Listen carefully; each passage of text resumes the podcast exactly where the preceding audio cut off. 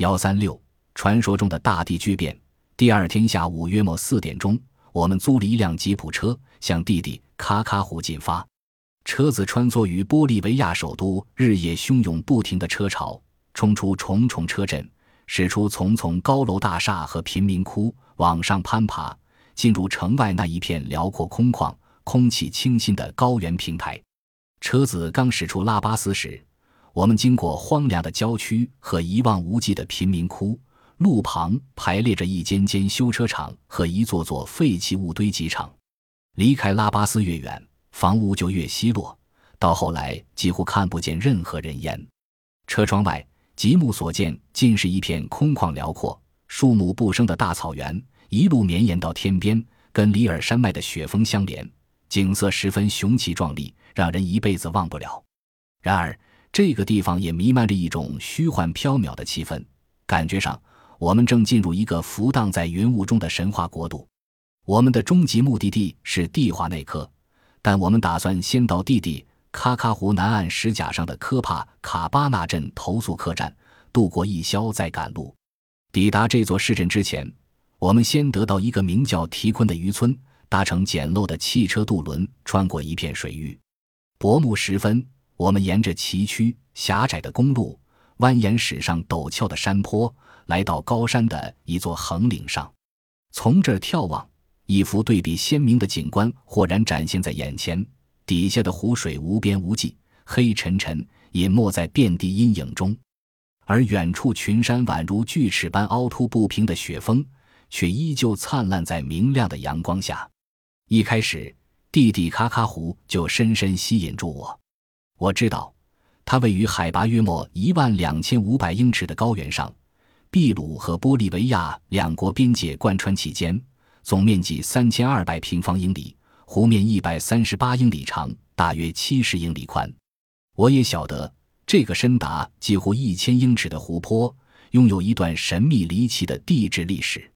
有关蒂蒂卡卡湖的奥秘，以及学者专家们的解答，兹列举如下：一、蒂蒂卡卡湖现在位于海拔超过两英里的高原上，然而湖泊四周的地区却散布招数以百万计的海洋贝壳化石。这显示，在历史上的某一个时期，由于地质变动，这里的整个高原平台被迫从海床上升。这次地壳上升的结果，形成了今天的南美洲大陆。在这个过程中，大量海水携带着无数海洋生物被汲取上来，流置在安第斯山脉上。专家认为，这个现象发生在大约一亿年以前。二鬼觉得是。尽管这次地质变动发生在极为古远的时代，直到今天，蒂蒂卡卡湖还保存着海洋鱼类生物。换言之，虽然现在距离海洋数百英里，蒂蒂卡卡湖的鱼类和甲壳类生物有许多却是属于海洋而非淡水生物类。渔夫在湖中打捞起的生物竟然包括海马，实在令人惊异。一位专家指出。这个湖中发现的绿钩虾科和其他海洋生物，使我们不得不承认，在历史上的某些时期，这个湖所含的盐分比今天高出许多。或者更正确的说，这个湖的水原本来自海洋。当年陆地上升时，海水被困在安第斯山中，从此与海洋隔绝。三因篇幅所限，形成蒂蒂卡卡湖的地质变动，我们只能讨论到这里。自从形成以来，这个辽阔的内陆海以及周围的高原平台，还经历过其他一些地形上的巨变。其中最值得注意的是，周遭陆地上至今还存在的古老湖岸线显示，蒂蒂卡卡湖的面积经历过大幅度的改变。令人困惑的是，这条湖岸线竟然不是水平的，而是从北到南一路倾斜下去。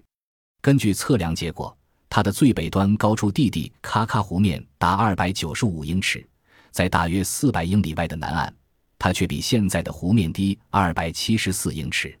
根据这个证据以及其他许多证据，地质学家们推断，地底卡卡湖周围的高原平台现在仍持续上升，但上升的并不平衡，北边上升较高，南边较低。专家认为，这里所牵涉到的地形变动过程。跟弟弟喀喀湖湖面高度的改变并没有太大关系，虽然这种改变确实发生过，反而跟周围陆地高度的改变关系比较密切。似由于地质上的重大变动需要很长一段时间，我们很难从地质学的角度解释这个事实。蒂华纳科城以往曾经是港口，拥有完善的码头和船坞，坐落在地底喀喀湖畔。问题是，今天的蒂华那颗废墟已经被放逐在湖南岸十二英里外，地势比现在的湖岸线高出一百多英尺。据此，我们可以推论，蒂华内科城建立后，周遭的地形曾经发生变化。若不是湖面大幅下降，就是陆地明显上升。五无论如何，这个地区显然经历过剧烈的大规模的地形变动，其中几次，例如高原平台从海底上升，毫无疑问发生在古远的地质时代，在人类文明建立之前；其他几次地形变动则没那么古远。应该是发生在蒂华那颗建成之后，因此现在问题是，蒂华那科城究竟是在什么时候建立的？正统史学家认为，蒂华那科城的兴建日期不可能早于公元五百年。另一派学者却提出不同的看法，他们的意见虽不被大多数学者接受，却更符合发生在这个地区的地质巨变的规模。他们根据拉巴斯大学教授亚瑟·波什南斯基和波茨坦大学教授洛夫穆勒的数学天文学推算，后者也曾对马丘比丘古城的兴建日期提出新看法，向正统学界提出挑战，将蒂华纳科城的主体建筑兴建日期往上推到公元前一万五千年。这派学者也认为，大约在公元前一万一千年时。蒂华纳科城在一场地质巨变中遭严重破坏，从此脱离地底喀喀湖岸。在本书中，我们将进一步探讨波士南斯基和穆勒的发现。这两位学者的研究显示，伟大的安第斯山城市蒂华内科，在史前最后一个冰河时代的茫茫黑夜中，曾经辉煌一时。